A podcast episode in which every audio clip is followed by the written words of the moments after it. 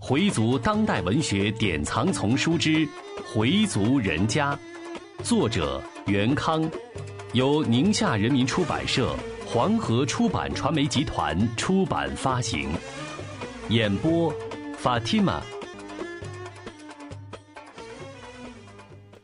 第三十九集，还是别烧吧。邵恒上班已经有一个多月了。人们早就把他那段英雄救美的故事忘得一干二净，好像什么事情都没发生过。米少恒在戏里不苟言笑，还是那副老面孔，人们也都熟悉了他的老面孔，死死板板的像块木头。中共中央决定在十一月份召开党的十六次代表大会，会上将产生新一届领导集体。这是全国人民所关注的一件大事。邵恒很关注时事政治，他的发言依然很严肃。他不去听那些小道消息，也不跟人议论新一届班子的人选。休息时就独自在外边溜达。邵恒，身后有人叫他，回头一看是同事魏星。哦，魏老师。下班了，坐班车吗？坐也行，不坐也行。有事儿吗？没事儿。我想你要是不坐班车，就到我那儿坐坐。好啊。邵恒很高兴卫星对他的邀请，他也想跟卫星好好的聊一聊。卫星家就在学校的家属院，这座楼是九十年代初盖的，现在已经有些旧了。因为是临街的楼房，去年把楼的外墙又重新粉刷了一遍，所以从外表看，这座楼似乎很新。卫星的家布置得很得体，处处显示着女人的细心与房间主人的情趣。邵恒欣赏着室内的装饰，这套三居室现在只有他一个人住。邵恒想跟卫星开开玩笑，但又收住了。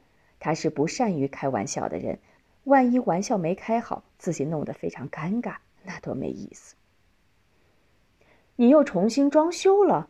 没有，就是窗帘换了，把原来的东西变化了一下。卫星一边张罗着给邵恒沏茶，一边说。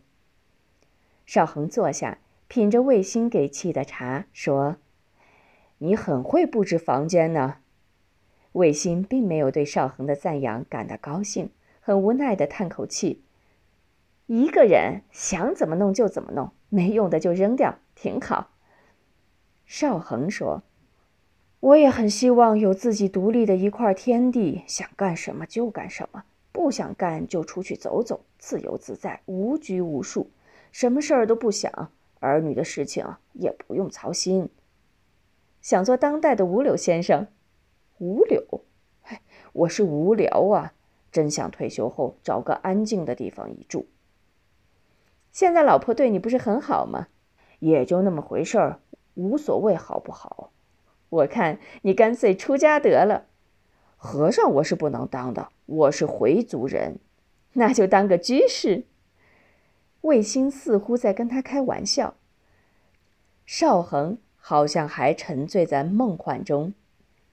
居士也信佛呀，我什么都不信，就想寻找一片清净世界，无忧无虑，永远不再为女儿操心。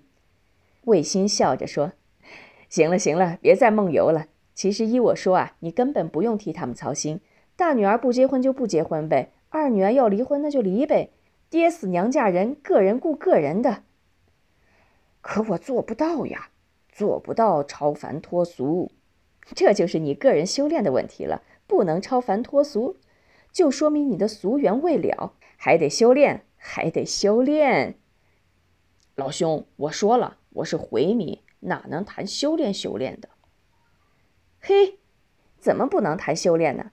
卫星有点抱歉地说：“哟，真对不起了，我忘了你是回民了。”然后他眼睛一亮：“回民也有宗教啊，你应该信伊斯兰教啊。”我大哥挺信的，我什么宗教都不信。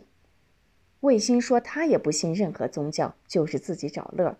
晚上在学校里跳跳舞，跟一些人练练瑜伽，休息日就去爬山。邵恒对卫星的生活方式说不上羡慕，但也并不排斥。作为一个独身女人，可不也就这样？都这年龄了，还追求什么？又有什么好追求的呢？卫星说：“听说你受伤后，你爱人对你照顾的非常好。哎，也谈不上非常，不过啊，比以前强了些。知足吧你！我看你呀，就是自寻烦恼。像你以前那样，好像非离不可似的。其实啊，真要离了，你一个人还真不行。哎，别人可以单独过，我为什么不能？你别多心。”我可不是小看你，你这性格不适合一个人生活，你得有人照顾才行。你还别不信。不是不信，我是想问，你根据什么判断的？魏鑫用狡黠的目光看着米少恒，像是在卖关子。我会相面？你这人吧，外表很正经，心里可花了。瞎说。我心里花什么了？你怎么知道的？你心里一定还有另外的女人，而且，还占有相当的位置。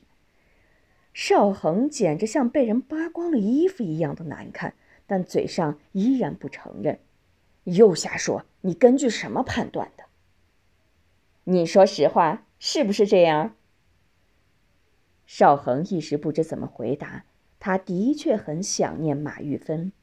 不知为什么，越到老却越爱思念年轻时的事，尤其是以前恋爱时的情节，更让他挥之不去。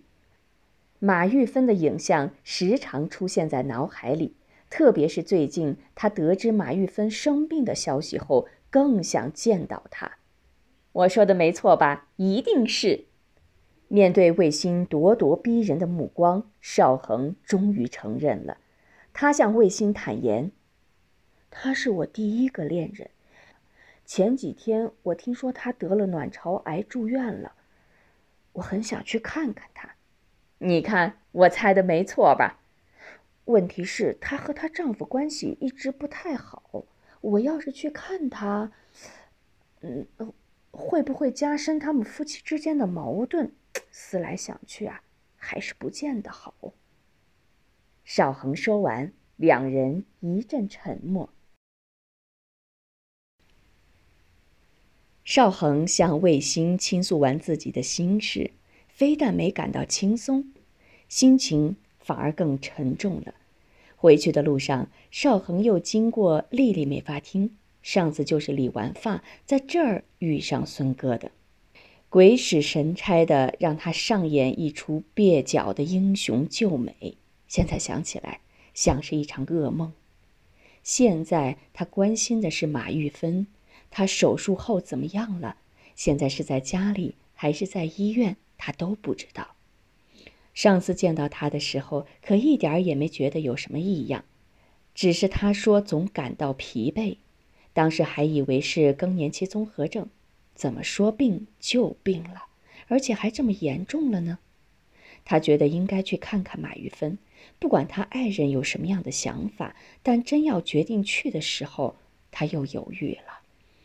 最好是找几个同学一起去，这样就不会引起他爱人的怀疑了。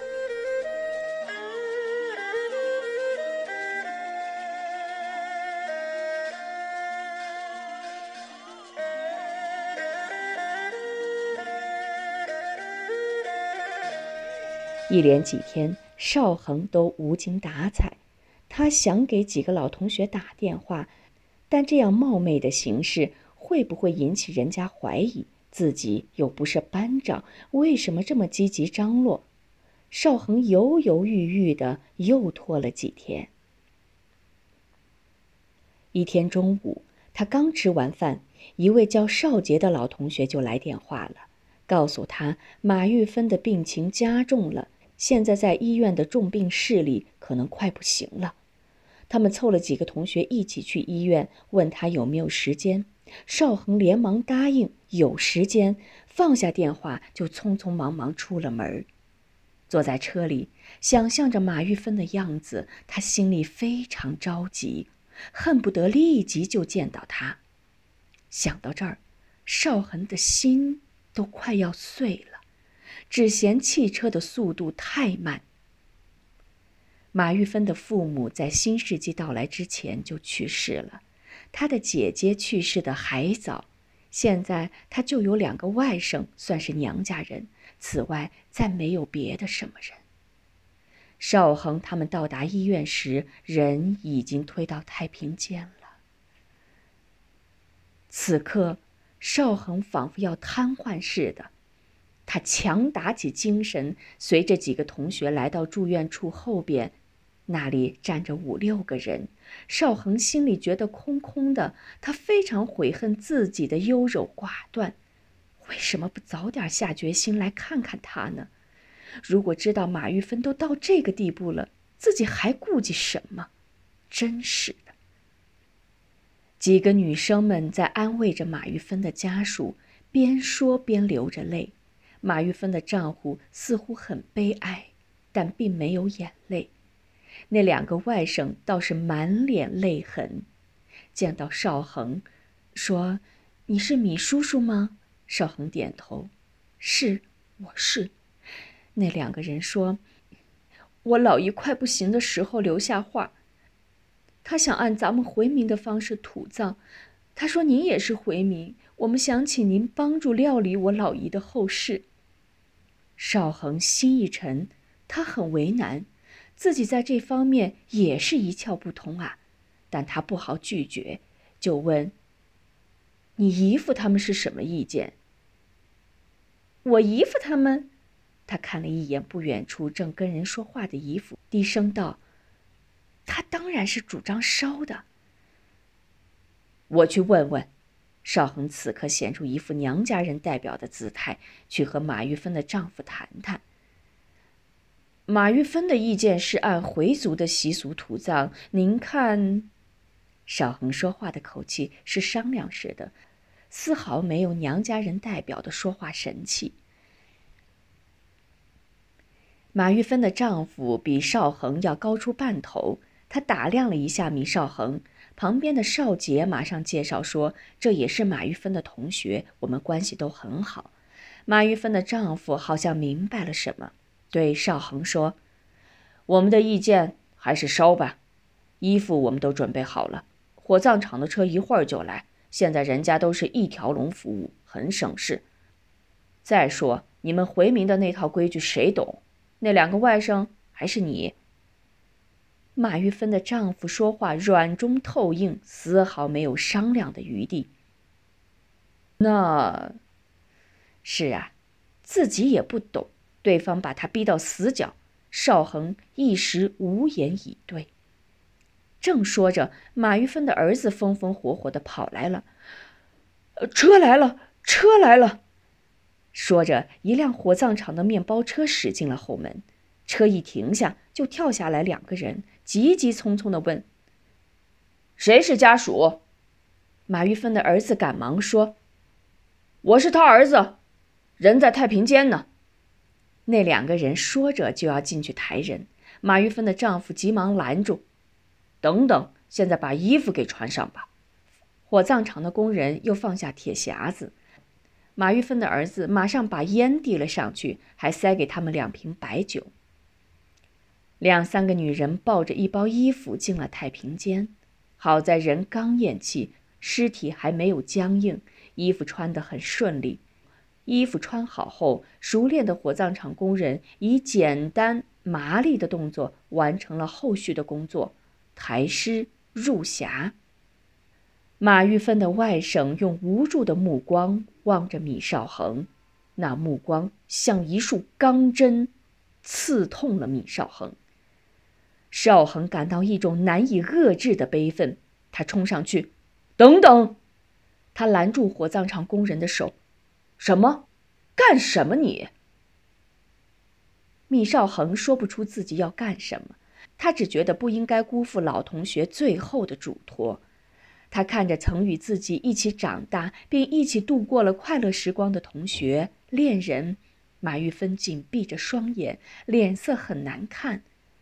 他想说：“玉芬，你不该就这么走啊。”他想说：“玉芬，我会按你的去做的。”然而他什么都没说。几个女同学也凑过来看玉芬最后一眼。邵恒还是说出了一句话：“还是别烧了吧。”他几乎是哭着说出这句话。这时，马玉芬的儿子跑过来，把米少恒一把拉开：“你是谁呀？在这儿捣什么乱？”说着就命令：“抬你们的，别理他。”此时，米少恒真想抽自己几个嘴巴，抽几个嘴巴也难以洗刷自己的罪过，窝囊，真是太窝囊了。等等，抬走。这时，站在一旁的少杰说话：“你们先等等。玉芬快不行的时候，跟我们也说过，他说自己要是不行了，就按回民的方式安葬。米少恒也是回民，回民的后事他应该了解。我们应该尊重玉芬的遗嘱。”马玉芬的儿子仍旧坚持赶快抬走，另一个同学也上前阻拦：“你这孩子怎么这样啊？”这是你母亲呐，是不是应该尊重她的遗嘱？又一个同学说：“是啊，应当尊重马玉芬的意见，不要烧。国家对回民还有特殊照顾，按回民的方式安葬，你们还省钱呢。”可能这句话打动了马玉芬的丈夫，他一想，可不是，火葬场需要一笔钱，买墓地又是一笔不小的数目。于是吩咐儿子：“那就随你妈的意见办吧。”米少恒连说了几个谢谢。此时他非常感激几位同学，要不是少杰他们几个，光凭他一个对付不了这爷俩。他赶紧给大哥打电话，请他帮助联系回民殡葬服务处。火葬场的工人把尸体放在面包车里，他们随着家属也上了车。殡葬车一直朝回民殡葬服务处开去。米少元帮助料理了一切，直到入土。米少恒看着堆起的坟头，两眼溢满的泪流了下来。一连几天，少恒都沉浸在马玉芬去世的哀痛中。他感谢少杰他们，感谢大哥。骂自己是个窝囊废，遇事则迷，差一点辜负了玉芬的一片信任与期待。马玉芬的儿子长得很像他妈，但脾气却一点不像妈妈。那天在医院，他一副非常傲慢的样子，对老远赶来的妈妈的老同学，只是象征性的点点头，含含糊糊的叫了声阿姨。对米少恒，则是一副敌意的样子。尤其是他那句“你是谁呀，在这捣什么乱”，真是让人接受不了。当时他想用拳头来教训一下这个混球，但那毕竟不是自己的孩子，他也没有这个勇气，没有教训对方的理由。人家说的对呀，没错儿，你是谁呀？可也是，我是谁呢？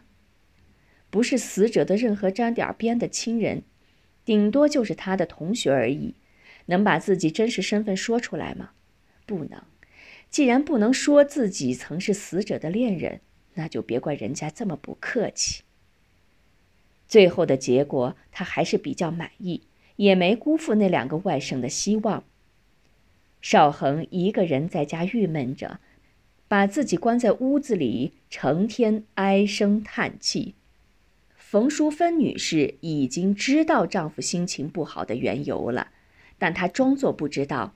当大女儿问她时，她才说：“你爸爸的老情人死了，我不爱搭理他，你也别搭理他。”真的，佩霞冲妈妈做了个鬼脸，嘿，真有意思。回族人家，作者袁康，演播法蒂玛。